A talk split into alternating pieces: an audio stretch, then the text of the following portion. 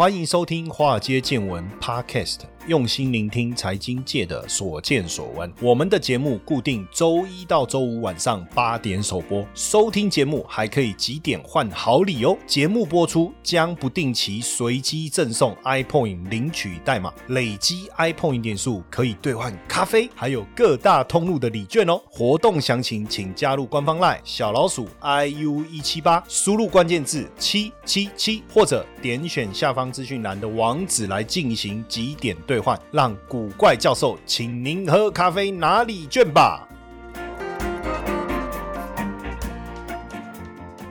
好，那今天要来跟大家聊什么呢？大家都知道，这个美猪哦，在一月一号正式开放进口了哈，对不对？那当然，为了让国人放心，政府也是会严格把关呐，哦，严格把关。第一天呢，政府也到桃园机场把关这个非洲猪瘟，就说请大家放心，会把关的很好。那政府呢，也会公布逐批检验，实施前三个月，哦，他就会认真的这个来逐批检验哦。当然，呃，也有说，哎，可是问题是进口要四月以后，所以现在去检验到底有没有帮助了哈？而且政府把关的过程中，好像也没有谈到神经毒性风险这件事情。那这个会不会有影响？哦，这个我们可能要持续的观察。那现在政府有设置一个猪肉仪表板哦，会去揭露国产跟进口猪肉的一个资讯。但基本上这个公开透明，也能不能帮助民众来了解来猪的真实状况？哈，因为仪表板可以显示哪些猪肉进口国我可能含来剂。呃，也就是说我们可以看到原产地的标示，但是是不是原产地的猪肉就有含来剂，其实也不确定。那猪肉去了哪里呢？我们能不能知道呢？到底各个市场占比多少？比如说传统市场、餐厅、加工厂，那哪些做成贡丸还是香肠？这个部分的追踪，可能还是得想一下办法，不然这个仪表板啊，我觉得对来源可能有一部分的解释，但对流向啊，可能说不清楚哦。而且现阶段我们也更担心的就是，除了进口猪肉标示之外，还有一个是逐批查验的问题哈。因为在稽查的部分哦，反正总共经费是政府大概编列了超过三亿哦，超过三亿。但问题是逐步查验要多久的时间？能力是有限的啊，对不对？要验多久？呃，现在政府是说滚动式修正了哈。但我们看现在卫福部的检验能量，一年可以检验多少家？三万家，包含厂商跟餐厅，这个已经是投入了所有的能力，而且平均每天哎可能要工作十几个小时，甚至是常态性的加班哦。可是全台湾登记的餐厅。不登记，我们先不讨论了哈。摊贩不讨论哦，夜市还没有计算在内，流动摊贩也没有哈，就已经四十九万家了。所以光这些登记有案的全部查核要十五年，所以真的能够严格把关吗？哦，这个可能要想一下嘛哈。那基本上现在这个猪肉的标示也，我觉得也很混乱。当然你基本上如果你不标示清楚，这如果出问题，最高可以罚四百万了哈。但是因为现在标示又有说哦，这个字体大小要多少，到底你是从哪里来的这些问题，所以很多的业者就。想说啊，那与其这样哦，我可能标示不清又被罚，然后大家问问半天，可能最在意的还是吃这个台湾的猪肉是最好的。所以现在哎，没想到真的猪肉价格涨价了哦，涨价了。猪肉摊呐，带皮五花肉啊，过去一斤一百三啊，前几天已经涨到一百六了，而且甚至很多的这个商店啊，比如说它是手工水饺的啦、锅贴的啦，他说因为我们都只能用台湾猪哦，那没办法，只能涨价，所以。是不是有影响？肯定影响很大啊！像有一些火锅店啊，他就说：“哎，他的猪肉要涨，要涨多少？就是涨三十块。哎，那为什么要要涨三十块？为什么用台湾肉就要涨？因为以前他不是用台湾猪肉啊，虽然他不是用美国猪肉，他可能是用 maybe 啦，我自己猜的啊。比如说西班牙，那你本来用西班牙猪，我西班牙猪还是有用，那西班牙猪我就不涨。但是因为台湾猪肉真的涨价，所以如果你真的要用台湾猪，那你就多付一点钱。其实这个也没什么，对不对？可是确实就导致了这个价格的上涨。那现在呢？因为营养午餐不能用来租嘛，对不对？好，业者也说，因为像食材成本就真的会会提高，那怎么办？所以也可能要涨价。当然，对学校来讲，政府有补助哦，那涨价归公，涨价的部分呢，由政府来出。可是你你不觉得这样莫名其妙？这些钱也是我们纳税人缴的钱啊，那不是平白无故要增加嘛？哦，对不对？那到底吃来猪，我们没有吃啦，就是说用来猪是不是真的能够换到更好的这个外贸？当然这个也还不确定。可是至少目前我们看到，美方既然对我们的轮胎业者反倾销税率既然调高五十二点四到九十八点四四。所以引发了这个轮胎业者的哀嚎啊。那影响会不会有？哎，当然会啊。所以到底这个冲击还有什么？我们可能还要持续的看下去哈。那因为之前我们有去做过街访，也问过很多同学，在网络上我们也做了试调哈。大部分人是没有意愿哈吃这个可能含有来剂的猪肉。那所以既然这样，那如果像我自己，如果我看到它的来源是美国，我根本连吃都不吃，我干嘛要去冒那个冒那个风险？除了猪肉之外，还有一个其实更可怕是什么？就是美国牛肉。那美国牛肉有什么好可怕的？美国牛肉我们不是吃很久了吗？但是因为现在我们要开放三十个月龄以上的牛肉，那这个就会有问题喽。为什么？你知道二零零三年的时候哦，因为美国爆发狂牛症，所以呢，我们就禁止美国牛肉进口。那二零零五年四月有恢复，二零零五年六月因为又有狂牛症，美国又有狂牛症的病例，又禁止美国牛肉进口。到二零零六年一月才又恢复，但是这个时候恢复有限制三十月龄以下的牛只。那二零零六年、二零一二年那时候都一直爆发这个狂牛症的病例，虽然我们没有禁止，但是还是维持要三十月龄以下的牛只，哈，三十月龄以下的牛只。那其实呃，后来二零一七年、二零一八年又爆发了狂牛症的病例，哈，所以到底。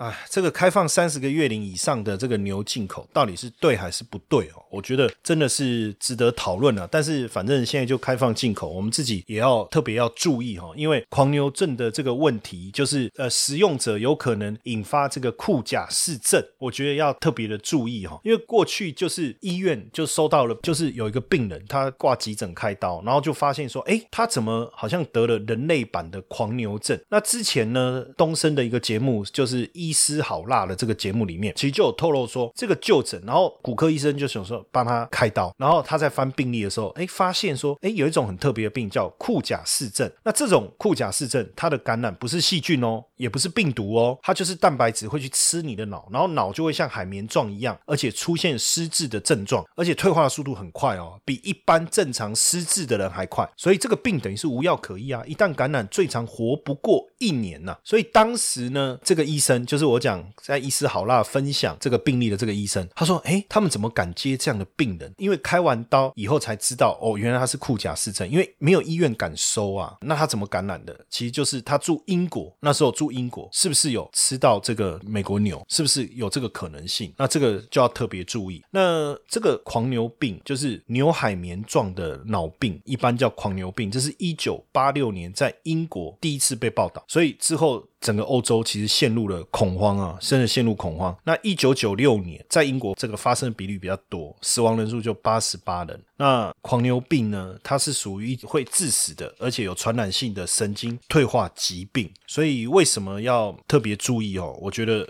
是因为这个原因哦，是因为这个原因。那狂牛病的病源。根据农委会的资料，我们这个参考农委会的资料，我们也不要自己随便乱讲哦。因为人家说啊，谢老师你是财经又不是医生，虽然你是股市医生，但你又不是真的医生，有没有有凭有据啊？你卖我被供哦，杀来我被供哦，没有，我这个都是参考农委会的资料。那这个狂牛病的病源呢，哈，就是一种非常特别的蛋白质，叫 prion 哦，prion 这一种非常特别的，不具有核酸，既不是细菌，也不是病毒。然后呢，因为发病的牛脑当中就发现这种变异性的这种特别的蛋白质，那就是说你加热、辐射、紫外线、消毒剂也没什么用，因为它对这些有很强的耐抗性，所以一般的物理方法或是化学方法都很难破坏，哎，都很难破坏哦。这样有听懂？所以要怎么治疗，要怎么怎么处理，其实真的很困难哦，真的很困难。因为一九八六年英国牛被确定发生狂牛病以后啊，实际上就是流行病学的研究就认为说这个感奶狂牛病的原因就是来自于绵羊瘙痒症哦，绵羊瘙痒症。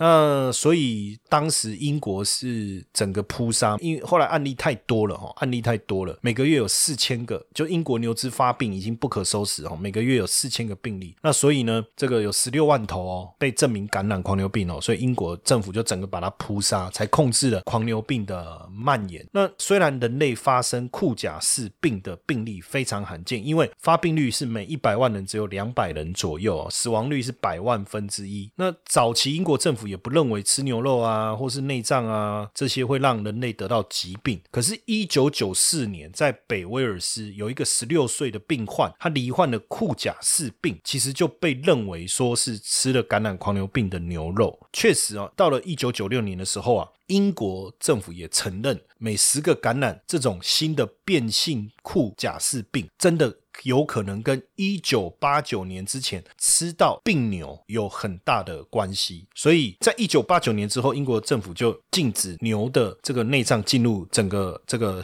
我们的食物链嘛，哈，食物链。但是人类输血会不会引发这个？其实有很多的讨论，但是确实哈，让大家感到不安。那传统的库贾氏病，哦，发病年龄大概在六十岁左右，年轻人比较少见。那变性的库贾氏病发病的平均年龄在三十岁以下。病程也比较长，因为十四个月，那都没有药可以医治，所以真的，如果你吃了可能疑似有狂牛症的牛的肉或内脏的话，你有可能感染，但是你也不会马上发现病程，就是生病的过程要十四个月，但潜伏期很长啊，可能到很很久你才会发现哦。这个我觉得要特别特别的注意哦，特别特别注意，因为资料里面就说像。在美国监测到本土狂牛症是在二零零五年，那新型的库贾氏症的潜伏期哦，可以长达十多年哦，潜伏期哦，所以有可能我十年前吃了，现在发病呢，所以你怎么可能说啊，我最近有没有吃什么什么的？所以未来现在三十个月以上的牛进口，那万一这个是有可能潜在的这个疑虑的话。那大家吃了也不会马上出问题啊，所以为什么要避开三十月龄以上的？为什么要避开？因为世界动物卫生组织它的规范也是三十个月龄以下的可以，三十个月以上不行。最主要也是因为一般这个出现狂牛症的月龄至少会是三十个月以上的牛只会出现。那所以我们减三个月的这个检测，就是说临床的症状出现前三个月就可以检测出来，然后六个月的安全期这样扣一扣三十个月。所以为什么之前？要禁止三十个月以上的牛只、牛肉进口。呃，内脏啊，什么这些，这个我觉得就是一个非常重要的原因哦。那现在又又可以进口呢？哎，不知道哎，我觉得有点可怕哦。那到底中老年人要不要担心什么的？坦白讲，我们都搞不清楚哦，我们都搞不清楚。但是流行病学家又说，十五岁以前对这个变性普恩蛋白，就刚刚我们讲的这个蛋白比较有可能。那这个年纪越大就越不容易，即便是中老年人不慎吃尽了，也不容易得到。但是我觉得这种事啊，哎，还是很难讲哦。我觉得还是要小心一点比较好哈，小心一点比较好。所以之后大家吃的时候，是不是也要小心一点哦？是不是要小心一点？当然，我也不能说哦，是美国牛肉就真的不好。当然，我就说第一个有没有含来剂，第二个你是不是这个三十个月龄？以上的还是以下的，对不对？这是我们自己的权利嘛，我们可能自己也要了解清楚，好不好？OK，今天第二段我们邀请特别来宾哦，要来跟大家分享，至少我觉得对我们人生比较有帮助的议题了，好不好？我们等下来听听看。谢谢陈燕，古怪教授财经研究室试听七天活动开跑喽，每天十分钟，古怪教授小叮咛。带你快速听见金融市场的投资趋势，每个星期三十分钟，古怪教授碎碎念，带你掌握各国股汇市的投资机会。每个月各两小时的台美股实战教学，带你观看最及时的台美股投资方向。原价月付一四九九，活动期间免费试听七天，这么好康的活动，千万别错过喽！了解更多内容，请点选下方资讯栏网址。或加入赖好友，输入关键字九九九。好，今天第二段邀请大来宾。任伟勤任老师，掌声欢迎！哎，各位听众朋友们，大家好，谢博士好。好，因为今天电脑没有来不及安装，所以我用我自己鼓掌来当配乐，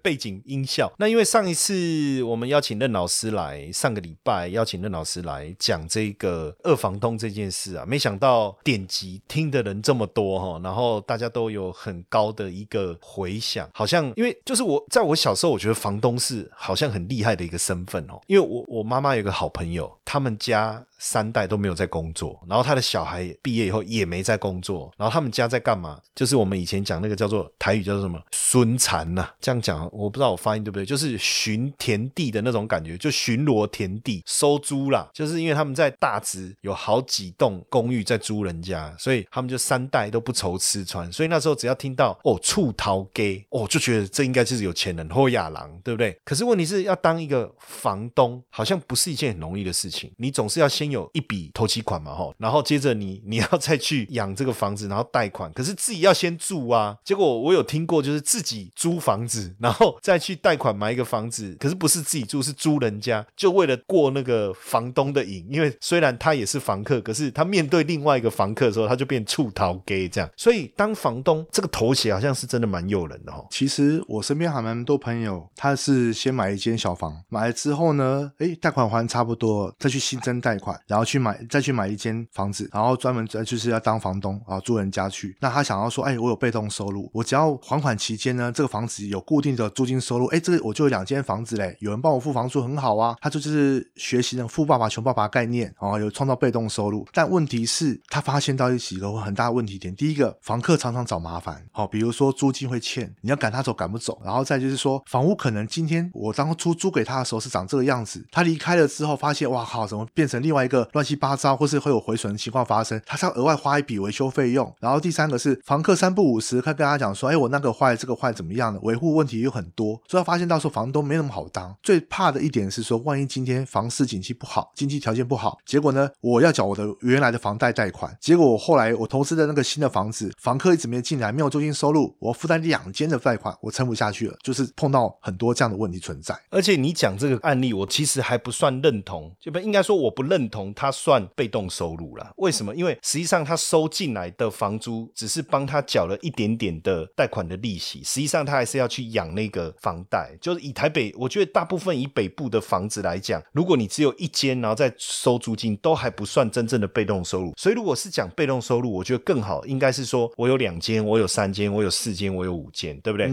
可是问题是这样，我们要负担的贷款压力其实就更大了。就像你刚才讲，万一房市不景气，嗯，或者是说租不出去的时候，然后我工作如果又不稳定，我还得去缴房贷。因为我也看过一些例子，就是他觉得这样是在做被动收入，可是我觉得大家有点误会哦。因为假设我贷款要三万，那我租出去两万，还是要负担一万嘛？嗯，那如果我有时间，那我就要负担十万。可是如果我负担不出来的时候怎么办？所以我也遇过有这样被压垮的。可是二房东这个概念好像又不一样，因为我又回想到你第一集讲的那个张淑金嘛，哦，金嘛，哦，他就真的是在空手套白狼哎。就是说买空卖空的概念呢，等于是说他，也就是说，当然如果他的负担一些小成本啊，对，但是成本不高，而且如果万一这个房子被损毁，他当然也要负担那个责任，可是心里不会痛啊，就好像我们去租人家的车子，车子撞了，我们反正就赔他，但是我们我们不会啊，像自己的车子被弄到那种心痛的感觉。但是我上上个礼拜，其实我我一直想问一个问题哈，但是后来因为时间的关系，我们也没没有来问哈，就是说我其实就讲说利润这么好，感觉它就是一个资金杠杆。的一个模式，那进入门槛，听你的讲法是说管理以上这这些些，可是说实在，如果做哪一行没有没有哪一行的苦，对不对？每一行都有每一行的苦啊。我们做股票有股票的苦啊，看起来简单，后面有很多 know how 啊。可是只要我能够掌握这个 know how，这个钱坦白讲是个利润呢。那饼很大吗？有机会来做吗？我的问题是这个。有啊，因为现在目前光是在我们统计出来的数据哈，如果我们现在目前来讲租赁住宅的服务规模的话，那像我去年一百零九年好了哈，那就是目前那个租赁住宅部分呢有三十四万六千多户，那推估到一百一十一年内政部统计大概是五十四万一千多户。好，那我的朋友的部分来讲，我一个朋友他只是管理一百四十七户而已哦。你去想哦，今天大多数的人其实像目前经济条件下不好的话，大多数都是以租代替买。以租代买嘛，所以租屋市场部分会随着我，尤其现在目前是少子化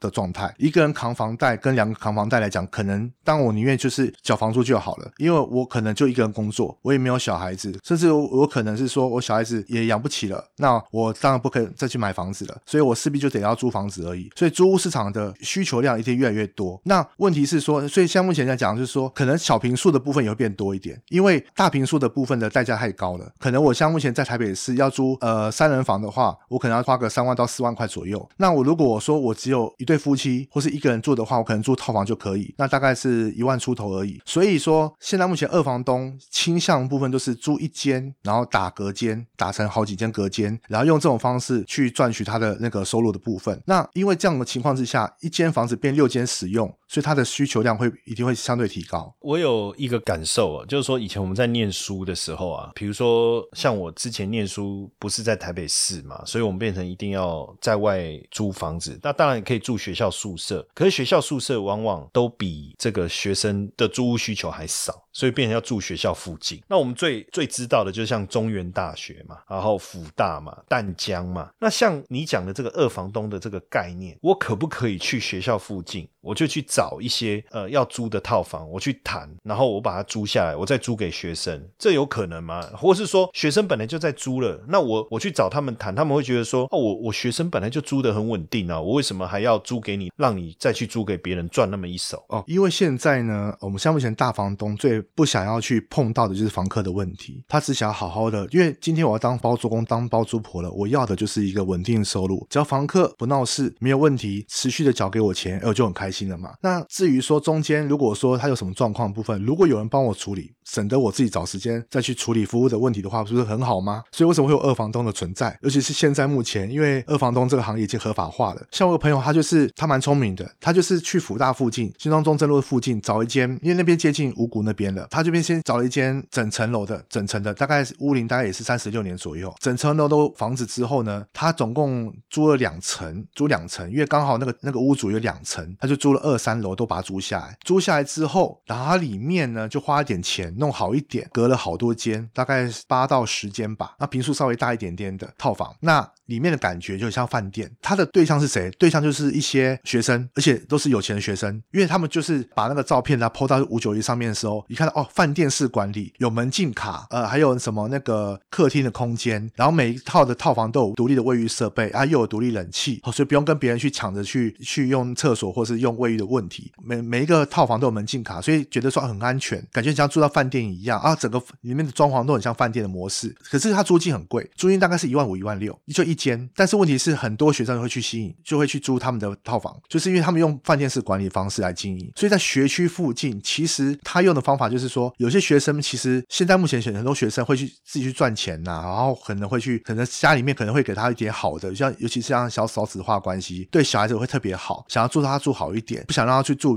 比如说可能环境较差的啦，或者是怎么样的，那他们就想要去租这种饭店式套房比较多。福大附近其实蛮多这种类型的。你知道，你讲到这个住比较好。那时候我那时候在中立念书的时候，那时候要租房子啊，然后我就找到一间很便宜的，然后我想说奇怪为什么那么便宜，一个月好像六几千块钱而已。窗户一打开，后面刚好是蒙阿伯哦，他 是凶宅吗？不是，那个晚上看的多可怕，那个那难怪租不出去。但是你刚才讲这个好像是一个蛮好的例子，可是像最近其实这这个没有多久是就十一月初哦，就去年十一月初，就是这个共享公寓，共享公寓其实应该跟我们二房东的概念应该蛮像的，它这个叫做。酒楼啊，哦，这个酒字是玉字旁，然后时间长久的久。那他打造的就是说房子是租来的，生活不是，然后就号召一群人呢，他就等于是把整栋公寓租下来，四十六间，还创造一些共同的空间，让里面的住户大家可以一起享受生活啦，甚至分享一些概念。其实就跟你刚才讲福大这一整栋租人家可能一样，只是他租给这些学生，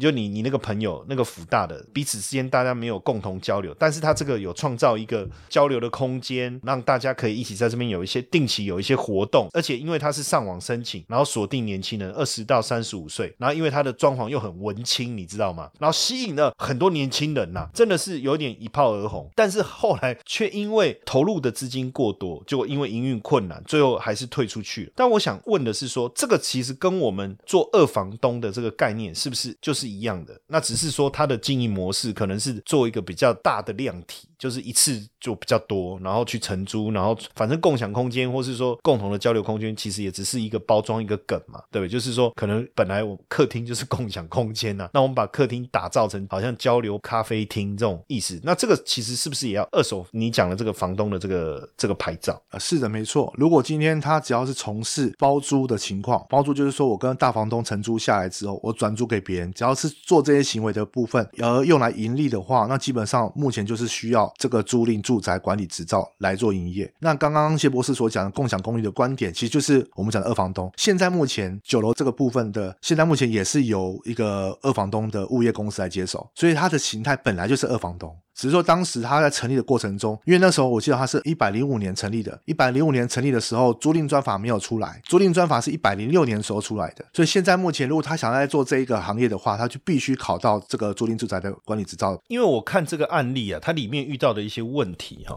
比如说像你刚才讲的，就是第一个管理嘛，因为你用共享的概念，你的管理成本一定比传统的租屋的模式成本会比较高嘛。那还有一个就是很奇怪，就是说他的房客都租不久，为什怎么会会这样？一般我们如果租房子，应该租了喜欢的话，尤其是他这种共享的概念，他把环境弄得很好，那不太可能短租，反而租的时间应该会会拉长，喜欢就待下来了。所以会不会我们如果未来假设我们的这个同学们、我们的听众朋友，他们想要参与这个领域，比如说他去去考一个二房东好了，或是未来我们的老师号召一下，我们一起来做这个共享租赁，对不对？我们一起集资，然后来去找这个物件来出租，那这个是不是就同样会面临可能这样的问题？诶，基本上如果说他所找的是属于文青组的，就是说他可能是年轻人居多的，甚至可能是学生居多的。如果是学生居多的话，当当然就是他的学期时间结束了就没了。那其实一般来讲的话，二房东的，我像我自己本身在当二房东的时候，我也喜欢去找的客群是属于夫妻，尤其是小家庭，他就稳定收入。他可能只是说我花三五年时间，我累积我头期款，我买自己房子。这三五年来，我先去租房子用的，而不是说租给那种呃学生时代的